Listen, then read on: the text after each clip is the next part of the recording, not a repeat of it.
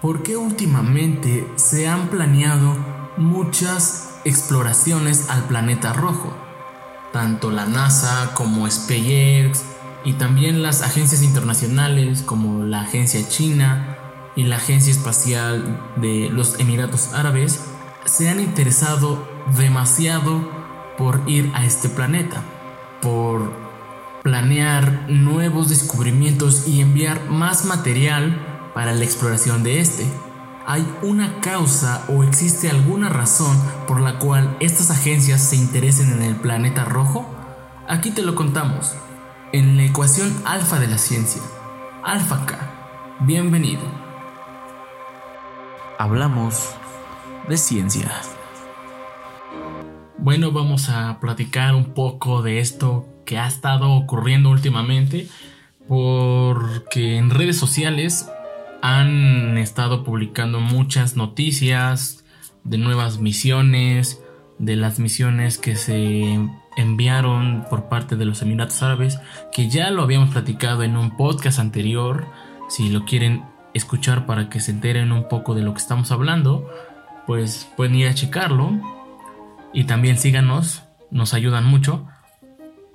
Todo esto tiene algo que ver porque cada dos años o cada cierto tiempo, el planeta Tierra o los planetas tienen cierta alineación. Esta alineación hace que estén más cerca los planetas uno del otro. Entonces, lo que quieren hacer estas agencias espaciales es aprovechar ese distanciamiento, que es más corto, para poder así enviar equipo nuevo y realizar las investigaciones correspondientes.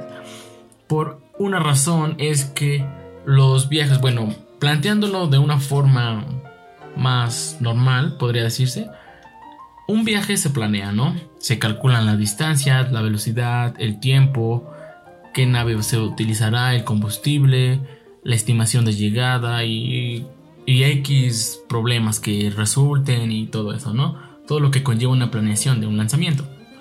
Pero lo que quieren hacer aquí es sacar la eficiencia o sacar la mayor eficiencia al viaje para que también reduzca costos y sea posible enviar más o sea más con consistente, sea más consistente el enviar equipo.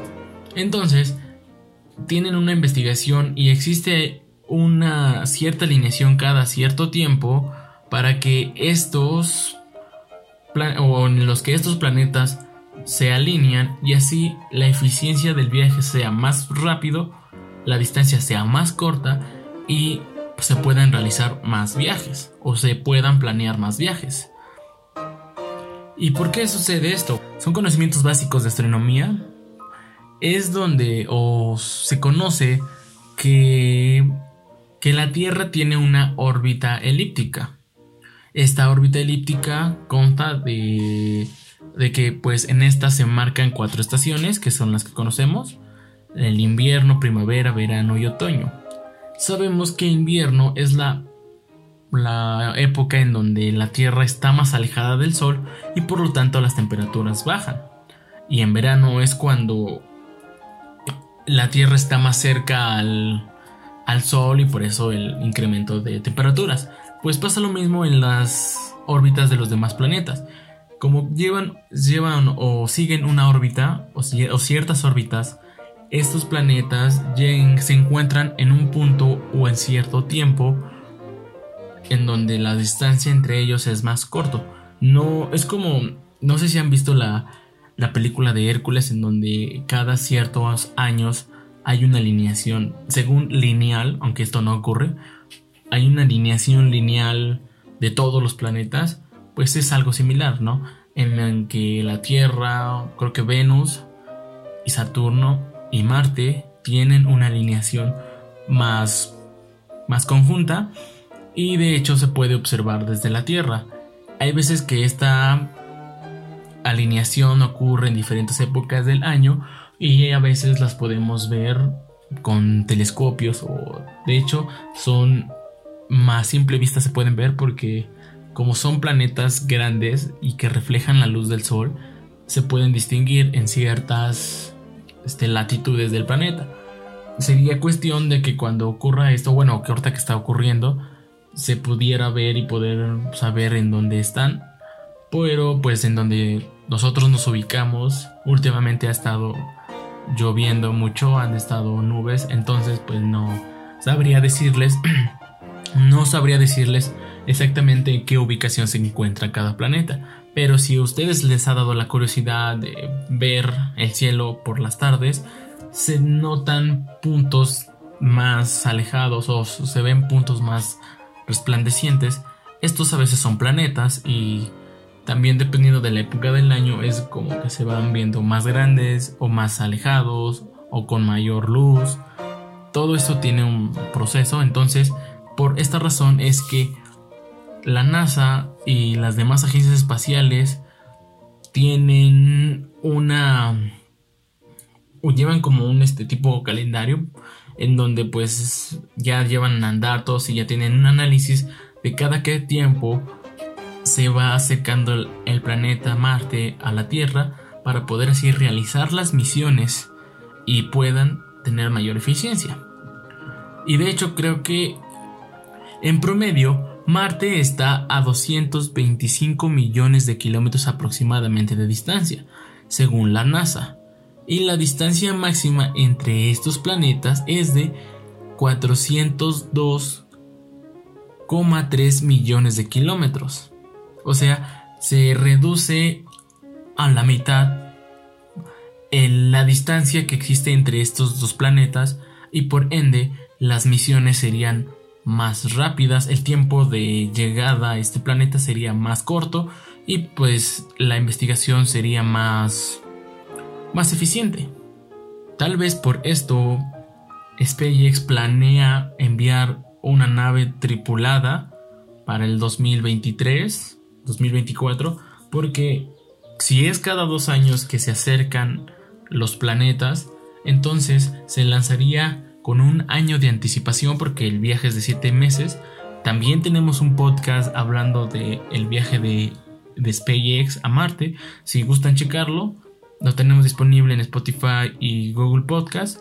También estamos en YouTube si gustan ir a escucharlo para que entren un poco en contexto. Entonces, si el tiempo de duración es de 7 meses, se calcula el tiempo aproximado en que Marte va a estar en un punto o en el punto más cercano a la Tierra para que desde el lanzamiento, cuando Marte esté en el punto más cercano, pueda hacer un aterrizaje y así puedan pues hacer más eficiente el, el viaje. Aunque tardaría poco tiempo ahí para que también el regreso a la Tierra sea más corto o sea corto y también no se alargue y pues haya problemas porque pues si sabemos que se va alejando pues tardaría más tiempo el combustible a lo mejor no alcanzaría o pues X cosa que más problemas que podrían surgir ahí. Entonces pues está bien planeado o la planeación de esto está muy bien ejecutado y por ende es que en ciertas épocas o en ciertos tiempos vemos como que más lanzamientos o que vemos más, más acoplamientos o que se ven más, más noticias sobre estos viajes pero es por la misma razón de que como el planeta se acerca más a la Tierra pues es más fácil llegar a este planeta y la exploración. Y metiendo ahorita más noticias, porque estos, esto de los viajes a Marte los hemos estado viendo en redes sociales y en los hashtags, en Twitter, en Facebook, que también que ya se planea que se que reingrese a la Tierra la cápsula que envió SpaceX en mayo que fue una misión prueba en donde enviaban dos astronautas a la estación espacial.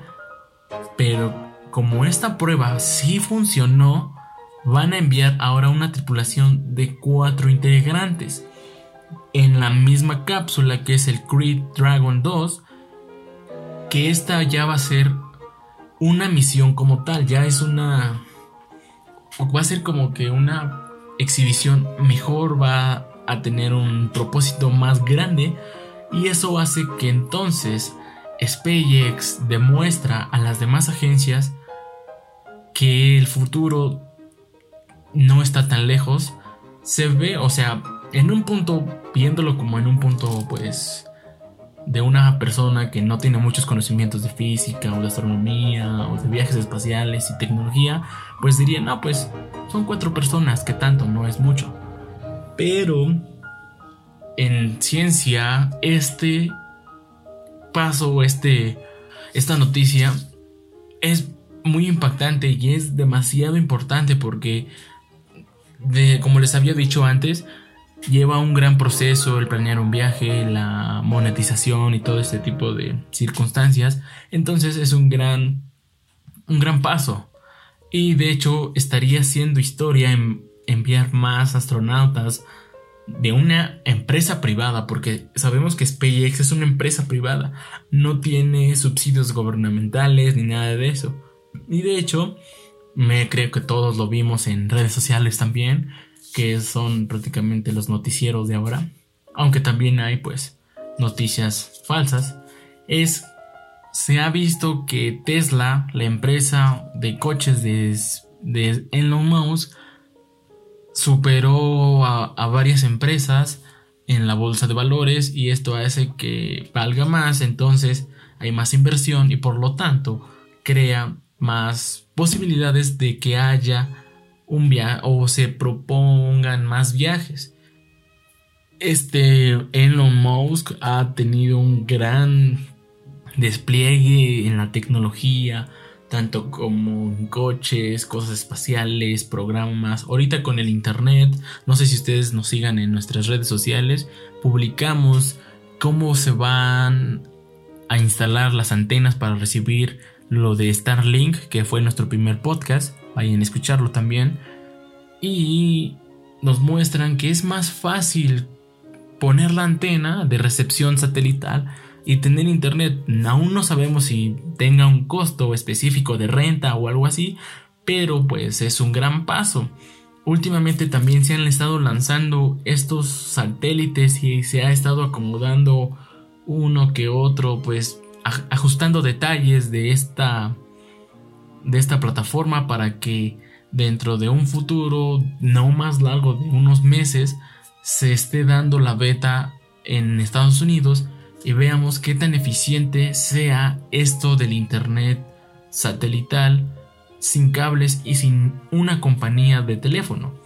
Esto es muy, muy, pero a mi parecer muy impactante. Y es muy emocionante el saber que pues estamos ya dando el siguiente paso en la tecnología.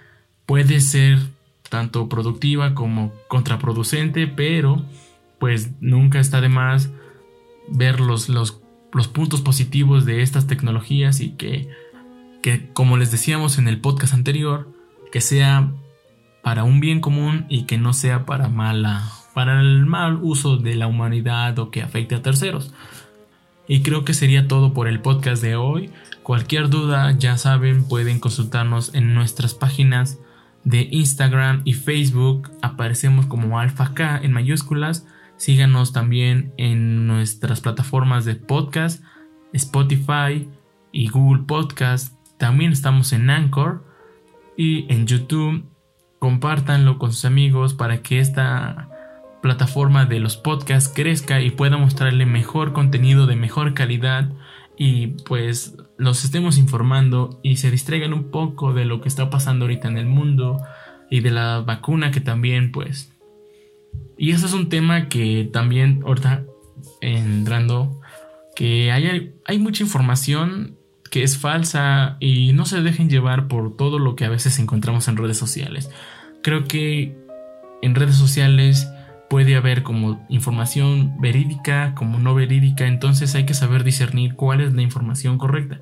Porque he encontrado varios posts en donde se dicen que encuentran rayos gamma o agujeros negros y todo ese tipo de cosas, entonces creo que hay veces que son verdaderas, verídicas y hay veces que no, porque pues no, no dentro del campo científico, si hubiese un, un avistamiento de esos, pues se le haría mucho mucho, ¿cómo se diría? Pues se le haría mucho de emoción porque pues es un descubrimiento grande, ¿no? Como cuando aquella vez que encontraron el agujero negro o la primera imagen del agujero negro se hizo mucho mucha propaganda porque fue verdad.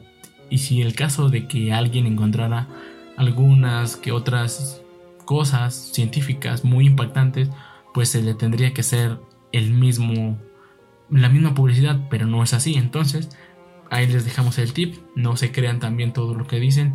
Ahorita con lo de la, de la pandemia también hay mucha información falsa y como personas que conocemos de la ciencia o de la información, pues les diríamos y les daríamos el consejo de que ustedes no se crean toda la información, que sigan a las páginas en Facebook, en Twitter, en Instagram, páginas oficiales y desmiéntanse, investiguen más, no se queden con la duda, no se queden con una sola información.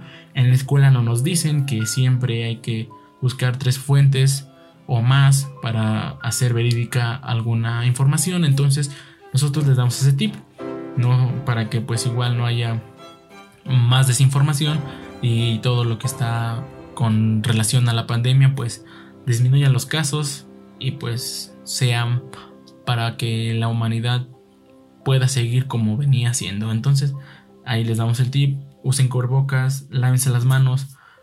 Gracias por escucharnos y pues nos vemos en el siguiente podcast. Hablamos de ciencia.